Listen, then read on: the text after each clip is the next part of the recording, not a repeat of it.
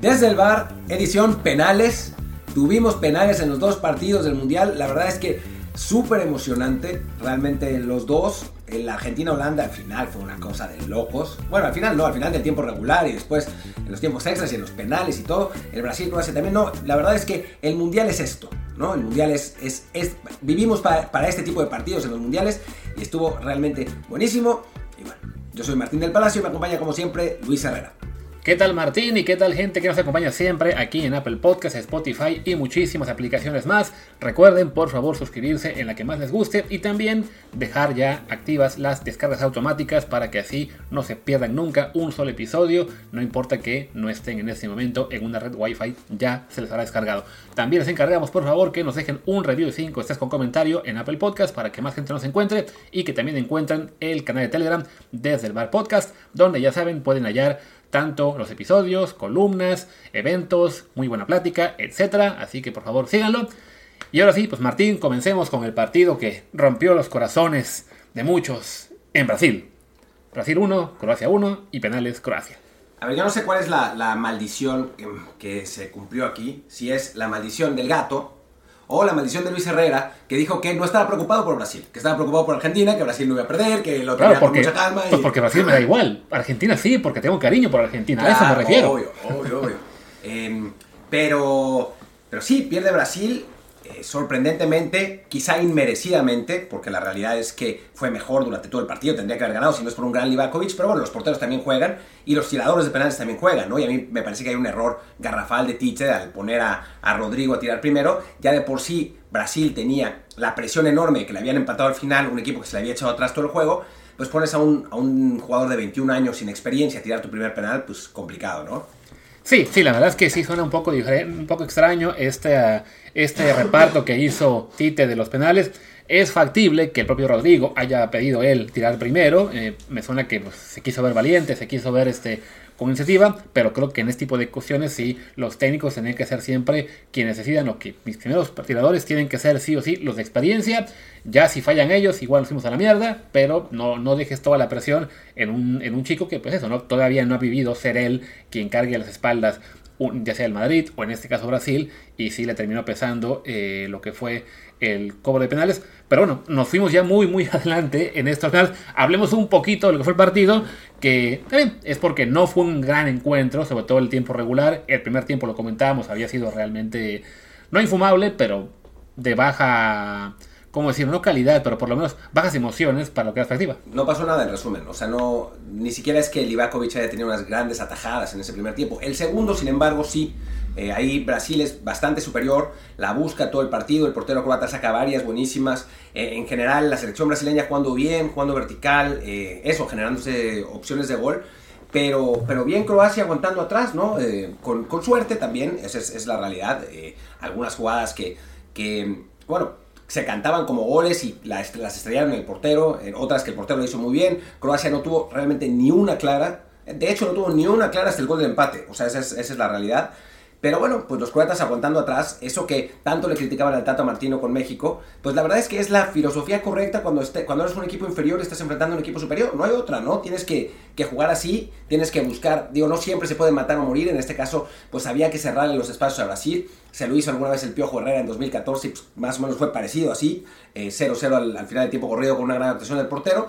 Y un Brasil que si bien es cierto, fue superior y mereció ganar, también es verdad que le faltó eh, capacidad de generación de, de, oportunidades y de resolución de oportunidades, ¿no? Porque en cuanto a talento sí eran muy superiores. Sí, que ahí tiene que ver que también para que te funcione la táctica de encerrarte, cerrar espacios, no, no dejar que el rival esté cómodo, pues sí, la calidad de tus jugadores, la, la envergadura de tus jugadores, o sea, hablamos de que los croatas, todos los defensas han de estar en el rango de 1.90 o muy cerca, entonces sí, no es lo mismo defender con cuatro torres que con cuatro jugadores de relativo tamaño medio, no sé, en el caso de México tenías a uno muy alto como era Montes y a tres pues que en Europa serían semi bajitos como Moreno, eh, Guayardo y, ¿quién otro? y Jorge Sánchez. Entonces bueno, no sean bajitos para nosotros, pero para, a nivel europeo sí lo son. Y bueno, y cambio Croacia pues y con esas torres sí hacían mucho más complicado que el cuadro brasileño, sobre todo que hubo un periodo del partido en que básicamente se la pasaron buscando centros y ni uno llegaba.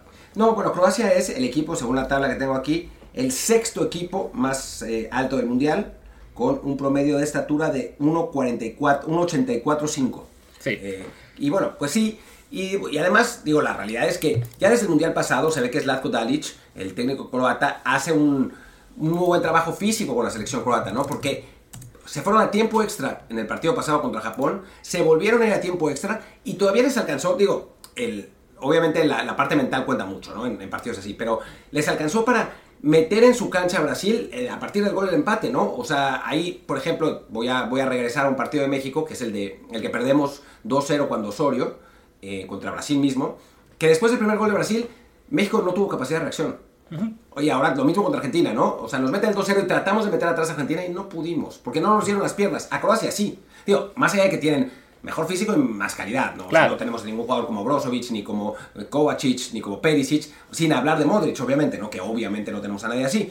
Pero, pero sí, la realidad es que, que en ese sentido los croatas pues demostraron tener físico, tener corazón, la realidad. Y en Brasil creo que hay una cuestión que, que comentaba en Twitter que puede, puede que parezca superficial, pero yo creo que es demasiado peinadito, demasiado bailecito, demasiado TikTok. O sea, un, un equipo como demasiado fijado en su imagen en redes sociales o en, en su, en, en, pretender que son cool brasileiros, no sé qué, que en, en jugar. O sea, yo lo, lo, que decía es, ¿tú te imaginas Argentina y Uruguay, o Uruguay perdiendo este partido? Es que es muy complicado. Y creo que también tiene que ver con que en Brasil también hubo un punto en el cual estaban en el extremo opuesto, ¿no?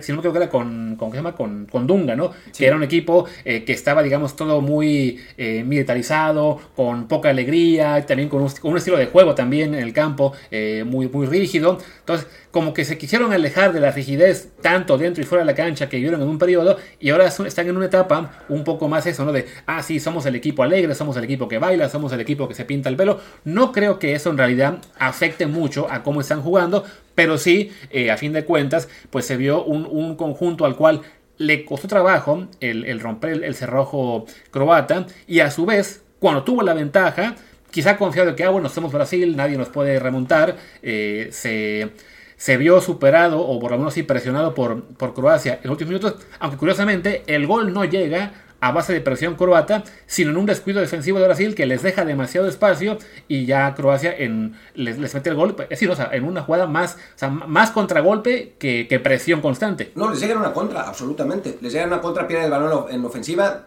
cuatro toques y llega, llega Croacia del otro lado con un Brasil defendiendo súper arriba lo que también me parece que es, es eso, es como un, un poco de, de, falta de oficio, ¿no? Sí, anarquía, digamos. Sí, y es, es, raro porque es un equipo con, digo, con algunos jugadores jóvenes, pero sobre todo de ofensiva. O sea, los de, los de atrás son, no, son Militao, Marquinhos, Thiago Silva y Danilo. O sea, tienen toda la vida, ¿no? Ya había salido Danilo, había entrado Alexandro. Eh, Al revés, Militao. Había salido Militao, perdón, había entrado Alexandro. Eh, los centrales se, se, mantenían igual. O sea, es un equipo veterano, ¿no? O sea, no, no, no tenía por qué, eh, des, pues eso, descuidarse así, porque la realidad es que, y digo, y tampoco es que dijeras, no, bueno, después del primer gol Brasil fue a buscar el segundo con todo. No, en realidad no tenía mucho sentido que estuvieran defendiendo tan arriba. Yo no entiendo muy bien por qué. Sí, creo que, no sé si fue simplemente la cuestión de que habían estado tan presionados en los minutos previos que en un intento por eso, ¿no? Por eh, echar a Croacia de su territorio, por tratar de, de, ganarle 20 metros al campo, pues sí, hubo un, un, momento de desorganización y en ese ataque se habían quedado demasiado adelante y pues, ¿no? cuatro toques, llega Croacia y de todos modos, también ahí cuenta un poco la suerte, porque así como, así como Livakovic paró bastantes, y por ejemplo aquí veo en Safascore que le ponen 9 de calificación, que bueno, son calificaciones que no cuentan mucho, pero sí te dicen que él fue de lo más destacado de, de Croacia. El mejor para mí, sí. aunque diga, dicen de Modric o lo que sea, el, el, la sí, no. Claro, o sea, él, él, sí, sí tuvo intervenciones, digo, a lo mejor no tuvo ninguna que fuera eh, así icónica como aquella vez de Ochoa contra Brasil, que esa, esas paradas eh, que, que ahora te ponen en la petición cada rato, pero sí fueron eh, intervenciones una tras otra que le permitieron a Croacia seguir con vida. En la del gol, realmente no, no tuvo él nada que hacer. Eh, no, pero y sí sacó dos o tres manos a mano sí, muy buenas. Estoy viendo ahora que en, las, en, en, lo que fue estadísticas totales, rechazación totales equinos, que solo no, este son tres paradas. Tuvo 10 paradas contra cero de Allison. De hecho, es el récord del mundial. Sí, porque el único este, disparo a puerta que tuvo Croacia fue ese del gol, que además ni siquiera era un disparo tan peligroso, simplemente le rebota a quien fue a Marquinhos, el que le pega. La Marquinhos y se levanta. Y se, se, se, desvía, y eso impide que Alisson llegue, que le alcanza a tocar. Algunos malintencionados en Brasil dirán que podía hacer más. En México no creo tenía que que haberle corrido, tenía que haberse aventado antes. Pero bueno, sí, es, es eso, ¿no? O sea, no, no vamos a decir que fue desme- eh, desmerecido eh, por, por Croacia esta victoria en penales, pero sí, bueno, es, es un poco lo que es el fútbol ahora, ¿no? El equipo que se sabe inferior se retrasa, se repliega bien, se- cierra espacios, y, y la diferencia con otros a quienes, no, a quienes no le salió es simplemente bueno, una mejor calidad, una mejor capacidad física, una mejor resistencia, que en el momento en que se vieron en la necesidad de buscar el gol de la victoria, sí tenían todavía eh, la, energía, el combustible necesario para ese último empujón contra una Brasil, que creo que sí, que cuando metió el gol se sentían ya eh, calificados. Y también eso en lo anímico les pega para llegar ahí sí a los penales, con lo que arrancamos, donde yo tampoco entiendo que Rodrigo fue el primer tirador. No, no, no tiene mucho sentido, la verdad. Eh, digo, y la verdad es que habrá quien se alegre de la derrota de Brasil y el Martín de 20 años hubiera alegrado mucho de la derrota de Brasil. Pero a mí me duele un poco que los mejores equipos dejen el Mundial. Y creo que, que sí hay una diferencia de talento. Sí, una semifinal Brasil-Argentina hubiera sido mucho más divertida que Croacia contra Argentina o Holanda. Incluso Brasil-Holanda. No hemos tenido semifinales entre esos dos equipos en, en otros mundiales, en 98 notablemente. Y fue un gran partido. Fue realmente un gran partido que ganó Brasil 3 a 2. Quizás el mejor de, de ese mundial. Eh, creo que que sí, que es, que es un golpe para el Mundial. Eh, sí, vamos a ver a Croacia en semifinales con, con gusto y la chingada, pero creo que Brasil hubiera, le hubiera dado más lustre a este, a este partido como, como en 2018. ¿eh? Yo creo que es una historia bien parecida. O sea, yo hablaba del Brasil de 2018 hace unos días, no me acuerdo en qué tweet, y me decía, no, pero hay una gran diferencia entre este Brasil y ese. Y para mí no había tanto, y, otra, y ahora se demuestra que no había tanto, ¿no? Es un equipo con un nivel de talento similar, que pierde siendo quizá el mejor equipo del torneo en cuanto a, a, calidad de lo, lo mostrado, con falta de oficio también, y que nos priva de una semifinal que en aquel entonces habría sido contra Francia, que habría sido una semifinal buenísima, Brasil contra Francia, ahora seguramente será Brasil-Argentina Brasil-Holanda, que pues sí, duele un poco tener a Croacia, que es un equipo con menos lustre, por más Modric y Brozovic y Livakovic que tengas, ¿no? Sí, eh, la mención esa de, de Holanda-Argentina es porque cuando estamos grabando el segmento del partido aún no se juega el Argentina-Países Bajos, que sí, en unos minutos también ya ustedes van a escuchar ese análisis, pero bueno, es eso, ¿no? Una Brasil que desafortunadamente pues sigue padeciendo esto, ¿no? Ya, ya es una cuestión de que mundial tras mundial algo pasa que le deja fuera, o sea, desde el 2002 ha, ha habido, han sido creo siempre el, de los planteles quizá top 3, top 4 de cada mundial y siempre pasa algo, ¿no? En 2006, pues Zidane los echa, porque ese partido en particular creo que sí fue básicamente Zidane. Sí, Eh, aunque esa selección brasileña...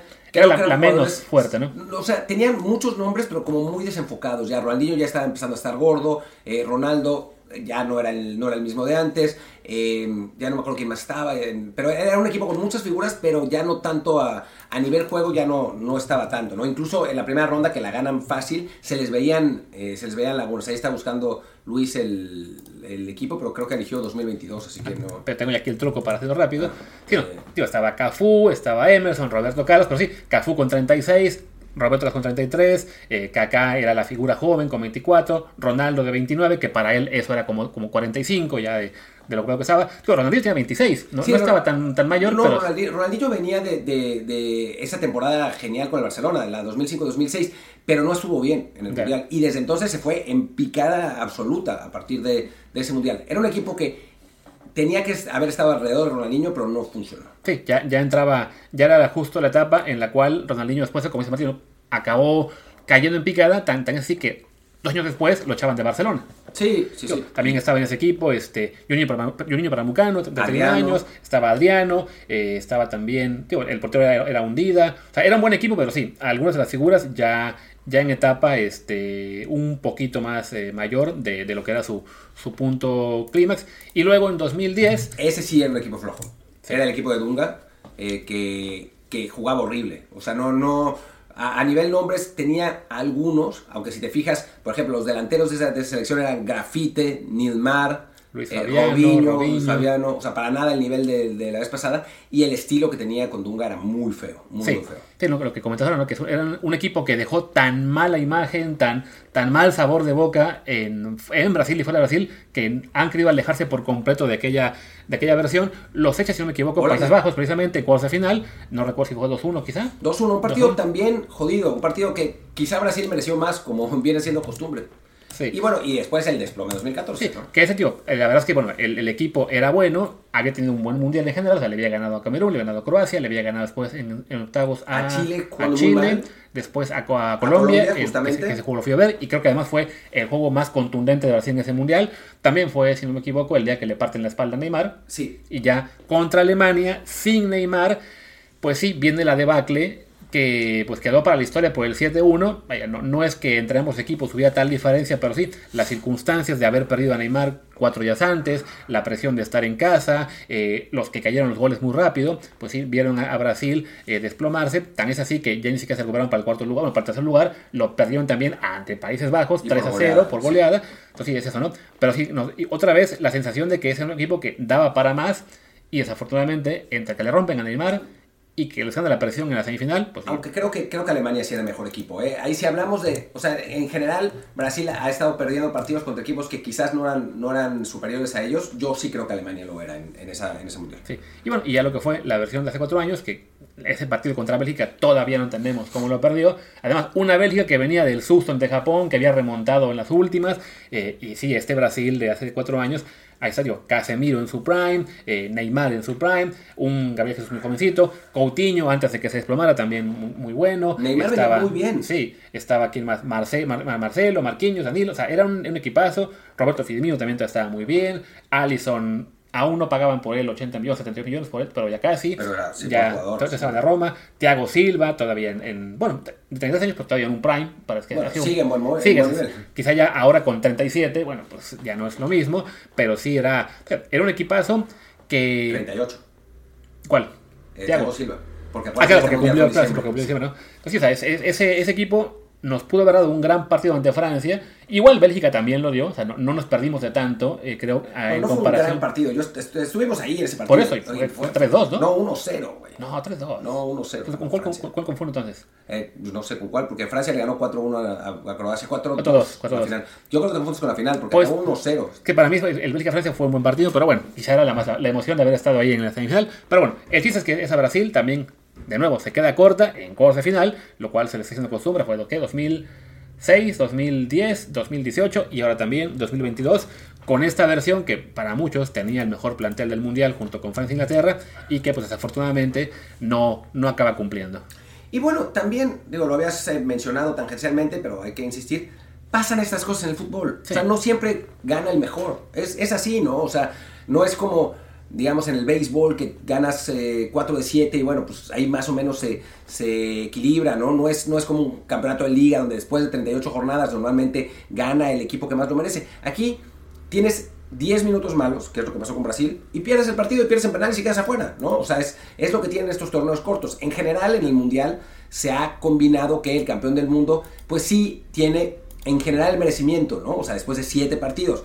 Pero las sorpresas aquí y allá se han, se han dado. Y Croacia es un equipo hecho para dar sorpresas porque tiene muchos jugadores muy experimentados y que han jugado en el máximo nivel. Sí, que curiosamente hoy acaban siendo las figuras los dos que no están aún en el máximo nivel, el portero Livakovic que otra vez parando penales, que siguen al Dinamo Zagreb, no sé por qué, yo quiero creer que ya pronto se, Se lo van a llevar a otro club europeo, el gol lo mete Petkovic, tío, con un poco de ayuda de Marquinhos, pero bueno, es igual otro jugador de Dinamo Zagreb, eh, una, la, la mejor cantera que tiene el fútbol croata de calle, eh, supongo también porque debe ser porque todos los jugadores se los lleva, se, se los roba canteras y ya luego los, los vende, pero bueno, es, es un equipo el croata que avanza de nuevo en penales y como lo comentaban en la mínimo en la atracción española, no sé si también en la mexicana, pues sin, sin acabar de convencer en cada partido porque realmente ellos recordaban, ¿no? Contra Marruecos fue un empate en el cual quizá Marruecos merecía un poquito más, aunque el empate fue justo. Ante Bélgica, hablamos de que fue la noche triste de Lukaku, que se perdió 14 goles cantados, ¿no? Ante Japón, en penales, ahí sí un juego más o menos parejo, sin que fuera tampoco dominador Croacia, ¿no? Mismo caso este, ¿no? O sea, el único partido en el que fueron mejores que el adversario realmente fue el de Canadá. Y bueno, era Canadá. Canadá, sí, no, ganaron 4-1 y todo. Vamos a ver, eh, ya, ya hablaremos ahora de... Digo, no hablaremos ahora porque tenemos tiempo y si no nos cebamos el, el, el, el tema. Digo, me iba, iba, a decir que hablaremos al final del programa de la, de la previa de la semifinal, pero sí, es que nos vamos, lo vamos a cebar porque vamos a tener dos días sin mundial, así que, que claro. tenemos que hablar de eso. Pero, pero bueno, tocaremos tangencialmente la semifinal, ya sea contra Holanda o contra Argentina, que lo sabrán ustedes en un minuto, nosotros en dos horas que nos toca ver el partido, pero, pero creo que cualquiera de los dos sale como favorito contra Croacia en este momento. De acuerdo. Y pues sí, creo que ya con esto podemos acabar este bloque, vamos a una pausa y regresamos con el comentario del Países Bajos contra Argentina. Pues regresamos de la pausa. Ahora sí ya, con el partido Argentina-Holanda, acabamos de terminar de verlo, todavía tuvimos que darnos cinco minutos de respiro por la locura absoluta que fue eh, anticipábamos un duelo entre Messi y Van Hal y así fue, ¿no? Al final de cuentas, eso fue lo que pasó.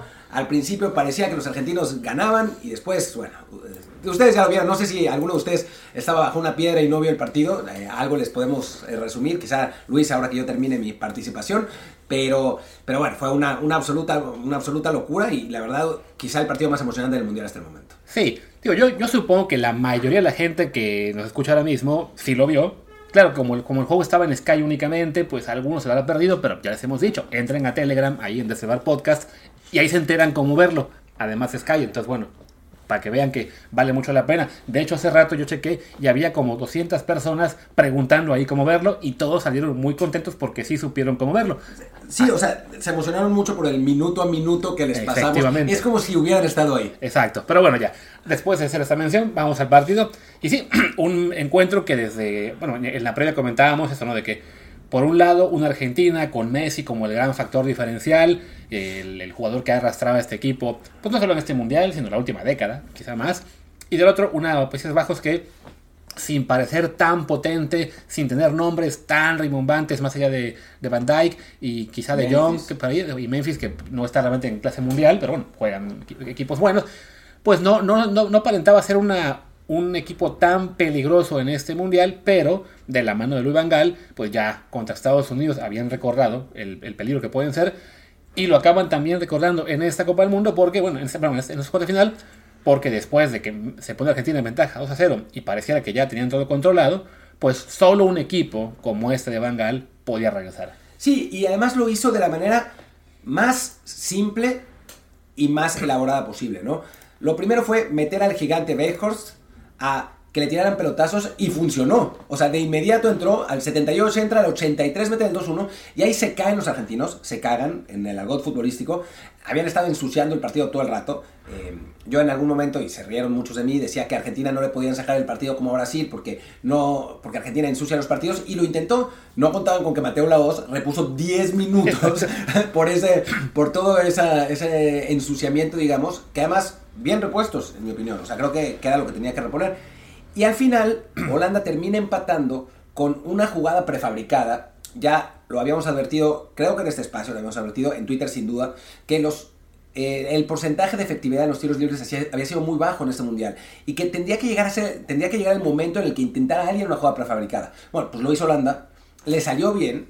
Berghorst empató otra vez, digo, anotó otra vez, empató y estuvieron a nada después en tiempo extra de en otra jugada prefabricada poner el 3-2 y al final dramáticamente Argentina se salvó. Sí, sí, que es algo que además eh, habla de eso, ¿no? de lo que es el trabajo que hace Bangal en el campo, de trabajo mental, de que su equipo no se le caiga con un 0-2 entre Argentina, ante una Argentina que eso, ¿no? Estaba realmente en el partido, haciendo todo, sacando el colmillo. Ya yo en Twitter me metí en bronca también porque dije, no, ah, el, el, manejo es muy diferente al de Brasil, día y la noche. También este que están sacando ese colmillo larguísimo, lo cual es cierto, ¿no? Es Simplemente cierto. el resultado acabó siendo el mismo porque de todos modos, bueno, les empataron, pero sí, era una forma muy distinta de encarar el partido de lo que hicieron los brasileños, como ya comentamos hace unos minutos, a lo que hizo el argentino, ¿no? Que no funcionó tampoco, bueno, esa parte, ¿no? Yo ya me llevé mis 500 menciones de tonto y, bueno me las merezco por tener haciendo predicciones, pero es cierto, ¿no? A fin de cuentas, el manejo era distinto, sí le ayuda evidentemente a Países Bajos el hecho de que se dio mucho tiempo de compensación,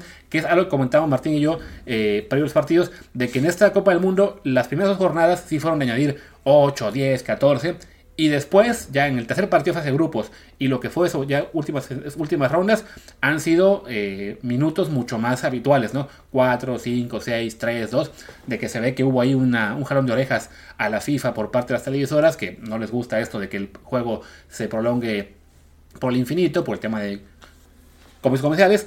Y bueno, en este caso se dan los 10 minutos, ya habían sido 5 en la primera parte, o sea, ya la OS había... Sí, a la OS no le llegó el memo. A él no le llegó el memo, él es la OS, él es una, él es una fiesta aparte, ya además se le conoce muy bien aquí en España por eso, y él dijo, pues son, si, si merecen ser 10, voy a dar los 10. Y sí, ahí Argentina se desespera más, empieza a cometer más faltas de las debidas, sobre todo en, en zonas más peligrosas, como fue la que cayó el gol, porque bueno, dice Martín, ¿no? Cae el gol en una jugada prefabricada, pero que ni siquiera fue el primer tiro libre, fue el segundo que tuvieron en este tipo de conversación, lo cual también te habla un poco de lo que es el genio de Bangal, ¿no? No buscó la prefabricada en la primera, en la primera oportunidad, quizá también consciente de que puede ser cuando estén a lo mejor un poco más este, vivos los, los rivales, y ya en la segunda, que todo el equipo contrario se espera un tiro común y corriente, se las hace. Y tiene que ver también, creo, con que esta Holanda no tiene ninguna estrella, porque Portugal, por ejemplo, con Cristiano o, Argentina con Messi jamás hubiera intentado. O sea, habían tratado de tirar directamente, ¿no? O sea, creo que Van Gaal, uno de sus grandes méritos con esta selección holandesa fue encontrar un colectivo que fuera más poderoso con las individualidades, ¿no? Obviamente ya estaba fuera para ese momento Memphis, Hakpo seguía ahí, pero tampoco es que sea tan importante. Eh, y bueno, a final de cuentas, Berghuis no tiró, o sea, Berghuis estuvo, tiró el primer tiro libre que falló y después se, fue el que estuvo ahí mosqueando antes de que Berghuis metiera el, el 2 a 2. Y bueno, así, así fue como, como terminó el, el tiempo regular. El tiempo extra fue una multitud de patadas de los dos equipos, patadas y patadas y patadas. Em, dos tarjetas de cada, de cada lado. hubo oportunidades de, ambos también. En los primeros 5 o 10 minutos del tiempo extra estuvo, fueron así como medio atropellados, pero Holanda tuvo esa, esa jugada prefabricada.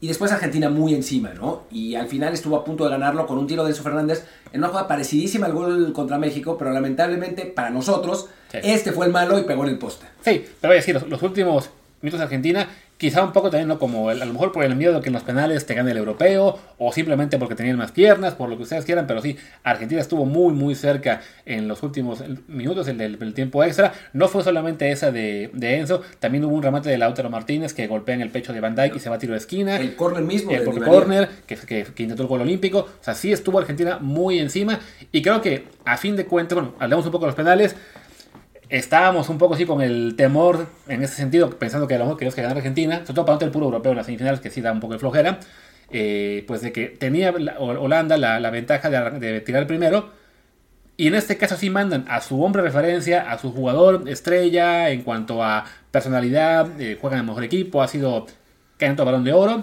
y Van Dijk falla. Falló, sí, la verdad es que, a ver, fueron tirales mal, fueron, perdón, tirales, penales mal tirados, pero pero no al nivel de otros penales que se han fallado. Creo que le pegaron potente, por lo menos, tanto Van Dijk como Berjois, pero muy bien Dibu Martínez, la verdad, adivinando muy bien los dos. Creo que les faltó, le faltó un poco de colmillo a ambos. Eh, pues el Dibu se estaba en general adelantando, entonces podían haber hecho el, pasito ese para, para, ganarle el lado, no lo hicieron y curiosamente en el tercer penal el Dibu dijo, ya no me voy a adelantar, se quedó parado y sí, y, Cop Miners, no sé sí lo tiró bien y, lo metió.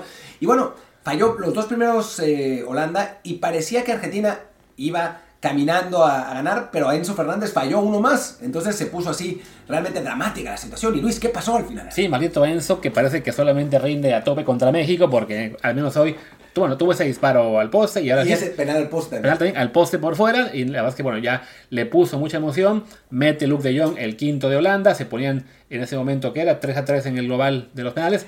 Pero te toca a Lautaro Martínez, que había tenido un muy mala, una muy mala Copa del Mundo, que hasta perdió la titularidad con, con este Julián Álvarez eh, en este, durante esta Copa del Mundo y llega con mucha personalidad, lo mete sin ningún problema y manda a Argentina a las semis ante una Croacia que, bueno, ese va a ser un, partido muy interesante, del cual ya hablaremos más adelante. Pero bueno, este partido creo que antes, Antes de eso, quiero decir una cosa de los penales. Yo no entiendo, sinceramente, por qué el portero holandés, que mide 2 metros 3, no aguantó y se aventó después. O sea, eres tan largo que si aguantas lo vas a, o sea, vas a tener chance de sacar. Se aventó antes en todas y lo engañaron en la gran mayoría. La única, el único que no lo engañó fue Enzo y lo tiró al poste. O sea, ni siquiera es que, que, fuera, que fuera hacia él. O sea, creo que si el, si el portero hubiera aguantado, por ahí saca alguno. Porque, por ejemplo, el tiro de Lautaro, el, final, el último, no es tan angulado. Lo que pasa es que el portero fue completamente para el otro lado, ¿no? Pero Sí. creo que lo podía haber sacado. Sí, sí, acaso, bueno, ahí no, no aplicó esta vez Bangal la táctica ancestral de cambiar el portero para los penales. A lo mejor porque no, no, no veía a ninguno de los otros dos como grandes opciones. ¿Sabes? Creo que también por qué. Porque Argentina acabó completamente encima. Sí. O sea, era cambiar al portero en corners en contra. No, no, era como, no había como un lugar tan, tan fácil. Sí, porque además se gastó la última ventana de cambios en el cambio que sacó a Gakpo y lo hizo faltando todavía como 7-8 minutos. Entonces sí, no, no hubo una oportunidad para usar otro cambio. Digo, los porteros son este Remco Pasver y el otro era que estaba aquí disponible, eh. Justin Vilo. No, pero parece que Passver sí es muy bueno para los penales. Entonces, Yo lo estaba leyendo en Twitter. Así Pero- fue, ahí queda la duda de si meterlo hubiera sido una, una opción, pues ya, digo, ya la han aplicado antes, se le hicieron a Costa Rica en el Mundial de 2014 y bueno, no, no, este, en este caso dejaron al titular, que además, recordemos, no es un titular que sea una figura mundial, No. un tipo reconocido como en su momento era, no sé, Van der Sar y otros más, ¿no? este es el portero del Herenben, no... Así que el comentado que es un poco su historia, ¿no? que es un portero que no se ha destacado mucho hasta muy recientemente y de algún modo igual tuvo un muy buen mundial, pero bueno, en el caso de los penales no tuvo tanta tanta suerte o tanta experiencia, tanta, tanto colmillo, aclaramos eso, para detener los, los tiros argentinos. De hecho, el único que fue argentino, pues fue eso, ¿no? Fue fallado, no, no detenido por él, aunque sí se había lanzado al lugar correcto. Sí, el otro, Passver, es una, una eh, historia aún más loca, porque fue suplente toda su carrera.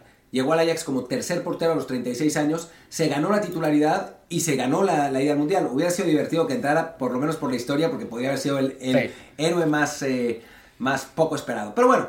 El chiste es que, ponemos, ya para sí, eso, eso que eh, más allá de eso, pues fueron un partido, creo yo, que quizá el mejor, al menos el más emocionante, el más emocionante, El más porque emocionante. el mejor sí hubo un grandes tramos de juego que fueron tan buenos, pero sí, eso de que el juego se fuera 2 a 0 ya como al 70 o algo así, que le empaten a Argentina en el ya en el tiempo de compensación, un tiempo extra en el que ambos tuvieron oportunidades de, de marcar unos penales que no fueron tan mal cobrados, más allá de que hubiera tres fallas, pues sí, creo que en, en- en conjunto fue eso, el mejor espectáculo que hemos tenido. Sí, sí, un gran espectáculo. Para mí, el mejor partido del Mundial, y es un poco triste decirlo, creo que sigue siendo el 1-1 entre España y Alemania, dos equipos que ya ni están en el Mundial. Sí. Eh, ojalá que el Francia-Inglaterra de mañana nos dé eso, porque creo que bien puede ser. Eh, pero, pero sí, un- un- este, este fue a nivel de emociones. O sea, nosotros estábamos, digo, no, yo quería ganar Argentina, creo que Luis también, pero no nos importaba si ganaba Holanda, Sí. nos daba lo mismo. Y estábamos ahí gritando enfrente de la, de, de- de la televisión, saltando. Así que creo que, que, bueno, pues eso, a nivel de emociones, creo que es lo que te da un mundial, ¿no? Sí, y bueno, Países Bajos se va invicta del Mundial, se va sin perder. Bueno, puede quedar quinta, depende de cómo quedan los juegos de mañana. Brasil ya solamente puede en sexto lugar, porque sí tiene un punto Ah, menos en la, en la tabla, pero con Camerún. Eh, pero bueno, ya. es- Ah, no, pero espera. Ah, no, sí, sí, Sí, porque sí. Holanda le ganó 3-1 a Estados Unidos. Exactamente. O sea, Holanda va a tener en la tabla de posiciones, digamos, va a tener este 11 puntos por 10 de Brasil. Entonces, ya se garantiza tener. eh, bueno, más bien, Brasil no puede quedar ni siquiera en el top 5 de este mundial, que no, igual les importa poco. Pero bueno, ya tenemos la garantía de que al menos un equipo se va invicto. Todavía queda la posibilidad de Croacia, Marruecos y. E. Inglaterra. Inglaterra, exactamente. Sí, que ojalá que Inglaterra no se vaya invicto, que pierda con Francia en un partido que quede 4-2 o 4-3, un partido que esté, que esté buenísimo. Y después, bueno, mañana el Portugal-Marruecos, ya vamos a analizar los dos. Ahora, en cuanto lleguemos, en cuanto volvamos de la pausa, por lo pronto, pues vámonos a ella. Volvemos con la previa de los últimos dos partidos de cuarto de final. Tenemos el duelo Marruecos contra Portugal e Inglaterra-Francia. Hablemos primero del que va a ser seguramente el partido de la jornada y por supuesto me refiero a Marruecos y Portugal. Claro, esta selección marroquí sorprendente que ha jugado un fútbol exquisito, una defensa exquisita. eh, que bueno, creo que, digo, después de lo que pasó con el Croacia-Brasil, ya no me atrevo tampoco a, a- a- a ser tan contundente, pero sí me parece que la selección portuguesa tiene la calidad y el talento para imponerse, ¿no? Y me parece que además tiene un estilo que le favorece más contra Marruecos, ¿no? España pasó el balón todo lo que pudo porque no tenía profundidad, no tenía jugadores con quizá la calidad suficiente para desequilibrar y me parece que Portugal los tiene de sobra, ¿no? Entonces, eh, creo que ahí sí puede, eh, puede tener una ventaja la selección portuguesa sobre, sobre la marroquí y Marruecos pues va a salir como esperamos que salga, ¿no? Va a salir eh, tirado atrás, va a salir a aguantar, eh, va, va a salir a, tratar de que el 0-0 dure lo más posible y de irse a los penales o ganar en una contra, pero sí parece, parece que eh, Portugal sale como, como gran favorito, ¿no? Sí, en principio es el partido que luce como más disparejo, entre comillas, de los cuatro de esta ronda. Pero bueno, eso decíamos como, como segundo más disparejo, veíamos el de Brasil-Croacia, ya, ya, sabemos cómo acabó. Entonces no podemos escatar la sorpresa. Eh, una parte nuestra sí, la, sí espera que ya no las haya, porque una semi Marruecos contra Inglaterra o Francia no luce muy atractiva, como sí sería un Portugal-Inglaterra o Portugal-Francia. Pero bueno, ya hemos visto en esos mundiales que gana el que, el que se defiende mejor y el que mete los penales y ocasionalmente también gana el que, el que, gana, el que juega mejor, así que no es fácil dar un pronóstico, aunque en principio sí, ambos pensamos que Portugal debe imponerse. Quizá la mayor duda con Portugal, aparte del tema de lesiones, que veía que todavía están ahí con la duda de Nuno Méndez y Danilo Pereira. No, Nuno, ya ninguno los dos va, ¿eh? Ya, fuera los sí, dos. Ya, los dos okay. este, la, la, segunda duda, o la más importante, es el tema de Cristiano, no tanto el si va a jugar o no, sino el efecto que ha tenido en la concentración, en el grupo, porque por un lado, y hay que decir que mucho de esto venía de España, donde creían que iba a ser el rival, han dicho, no, sí, Cristiano está reventando todo, amenazó con irse de la concentración, se, se, se fue solo del, del, estadio a la hora de que acabó el juego contra... ¿Qué fue? Contra, contra Suiza.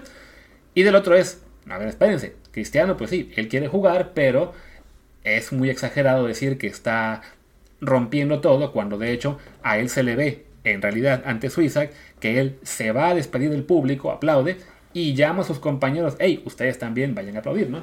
Sí, o sea, creo que Cristiano debe estar furioso, furioso, pero también debe entender que tiene que ser capitán en, sí. una, en una situación así, ¿no? O sea, ya no es, no es un jugador de 20 años, ¿no? Ni de 30 años, tiene casi 40, ¿no? Entonces sí creo que, que lo más, lo, lo enojado que, que, esté por lo competitivo y por, pues esa es la parte positiva y lo, lo protagónico, que es quizá la parte negativa, que es, eh, pues creo que finalmente se, se anula un poco por la...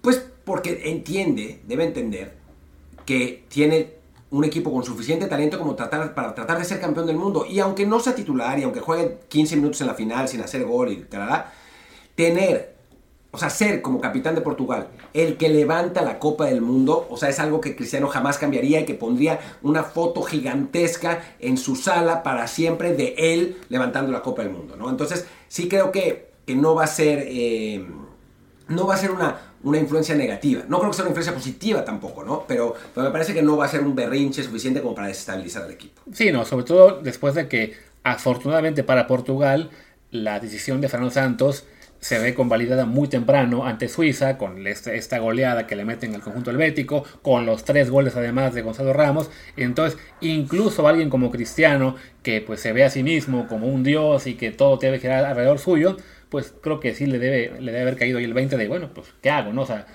como dice, ¿no? es, es, mejor la foto de él levantando la copa. A fin de cuentas, él siempre fue al que le gustaba tirar el quinto penal.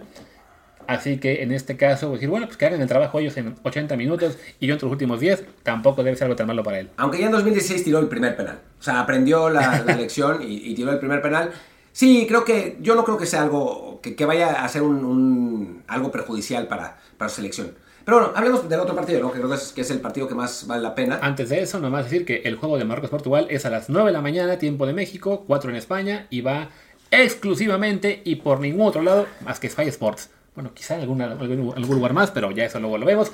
Vamos a hablar así. Inglaterra-Francia, 1 de la tarde. Ese iba por todas las cadenas que se les puede imaginar. Pues lo que parece ya la final adelantada. Sí, después de que Brasil queda fuera, sí tiene pinta que es la final adelantada. Eh, quizás la semifinal del que gane estos dos contra Portugal podría ser también la final adelantada. Serían las dos eh, grandes candidatas. Y un partido que, pues la verdad es de absoluto pronóstico reservado, ¿no? Y que se espera que sea el mejor partido del Mundial, también por el estilo de los dos equipos, ¿no? Que es, es curioso porque ninguno de los dos es particularmente ofensivo, pero tienen tanto talento, en general, de media cancha para adelante, que, que bueno, han logrado anotar un montón de goles, ¿no? Los, los, los dos equipos, gracias a esa, a esa capacidad ofensiva de los, de los dos equipos, y también digamos que convalida un poco la decisión tanto de Southgate como de Deschamps de pararlos un poco más atrás porque sabe que no, tiene por, no tienen por qué tirarse para adelante a, a full, ¿no? Sí, sí, son, son, equipos que además del plantel que tienen también han visto que sus entrenadores están, digamos, a la altura de circunstancias. Deschamps ya es campeón del mundo también, o sea, ya es un, es un tipo que se la sabe todas. Eh, Southgate estuvo, si no me equivoco, buena parte en el proceso de, los juveniles que también ganaron varios títulos. Entonces, bueno, son, son tipos muy preparados que están aprovechando al máximo los planteles que tienen. Eh, estoy viendo acá también el tema de Benzema, que quizá pueda volver, pero no... No. ¿Ya no? Va a volver al Real Madrid. Sí, no, seguramente... A ver, vuelve o no vuelve, estoy, estoy leyendo. No, no, no es... Además, eso ¿qué, más quiero ver? Porque decían que podía regresar con Francia, porque no lo dieron de baja nunca, pero bueno, no, no parece que vaya a ser relevante eh, con el, ¿cómo se llama? Este, con Francia ya, en teoría se va a reintegrar a la concentración del Real Madrid. Pero bueno, fuera de que no esté Benzema, que ese es el gran problema para Francia, ¿no? Haber perdido a Benzema, haber perdido a Pogba, haber perdido a Kanté y a varios más, pero bueno, sigue siendo el plantel que quizá el que más impone toda esta Copa del Mundo y sí, ante Inglaterra, pues es eso, ¿no? El, duelo de, muchos jugadores estrella, de, equipos muy bien dirigidos. Y además algo que nos veníamos saboreando desde que vimos el sorteo, que el cruce los ponía en esta ronda. Que es una pena porque sí, los quisiéramos ver un poco más adelante. Pero bueno, toca, toca verlos ahora y sí es el duelo más complicado de pronosticar. Sí, ha habido dos partidos que sí son los que esperábamos, ¿no? Que fueron Holanda-Argentina y Brasil-Inglaterra. Digo Brasil, Francia-Inglaterra, ¿no? Esperábamos que Brasil y España se enfrentaran entre ellos y nos falló, falló. Por, completo. Y el otro lado esperábamos que fuera Portugal contra Bélgica y pues nos falló, pero de terror, o sea, completamente Bélgica ni calificó. Eh, pero, pero bueno, creo que, que este Francia, Francia-Inglaterra sí es el partido que todos esperamos. Mbappé, por un lado, que es, va a ser el mejor jugador del campo, pero del otro lado Bellingham, que está jugando realmente bien. Harry Kane, que es un mejor 9 que, que, que Giroud, sin duda. Em, eh, bueno, es que hay, hay un montón de, de, talento por todos lados. O sea, Dembélé por, por un lado, Foden por el otro, que ni siquiera ha tenido un tal, tan gran, grande mundial. Regresa Sterling para, para Inglaterra. Eh, hay, hay un montón de, de dónde agarrarse, ¿no? O sea, no sé si, si valdría la pena hacer como una, una previa como tal, porque el, el episodio ya está suficientemente largo y además porque pues hay muchísimo donde cortar. Sí, sí, la verdad es que bueno, ya no, no, hay mucho más que podamos decir que no sé ya Dicho esta cansancio muchos en otros medios. Eh, además, sí, como dice Martín, ya este episodio se ha ido algo largo. Entonces, simplemente decir eso, ¿no? Que es, si hay un partido que esperamos que, como le encanta a Ramón Raya, se vaya 4-4 al tiempo regular y 6-6 en el tiempo extra y luego penales a 22 tiros, es este. Pues ojalá que sea así, ¿no? Porque después típico eh, que cambia y terminamos cero, ¿no? Pero, pero ojalá que, que sí sea así, que veamos eh, muchos goles, que veamos ocasiones de los, de los dos lados. El talento está, eso creo que, creo que está claro. Eh, me olvidaba de Griezmann en, Francia, que está jugando al, nivel que no juega en el, en el, Atlético de Madrid, que es, que es importante. Eh, en, general, y, veremos cómo, cómo puede neutralizar la selección inglesa a, a Mbappé, con Kyle Walker por un lado, con Harry Maguire en el centro. Eh, creo que ahí puede, puede complicarse la cosa a la, a la, selección, a la selección inglesa. Pero del otro lado tampoco es que eh, Rafael Barán y...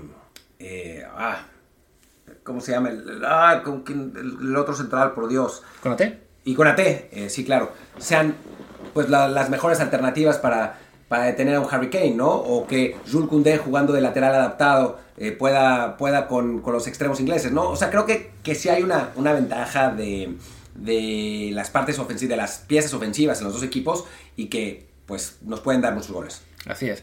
Y ya si esto acaba 0-0, pues ni modo, le echamos la culpa al gato, como el caso de la selección de Croacia contra Brasil. Y sí, ya, cerremos este episodio que se hizo algo largo. Eh, y mañana regresamos, evidentemente, con lo que será el comentario de ambos partidos. Eh, esperemos que.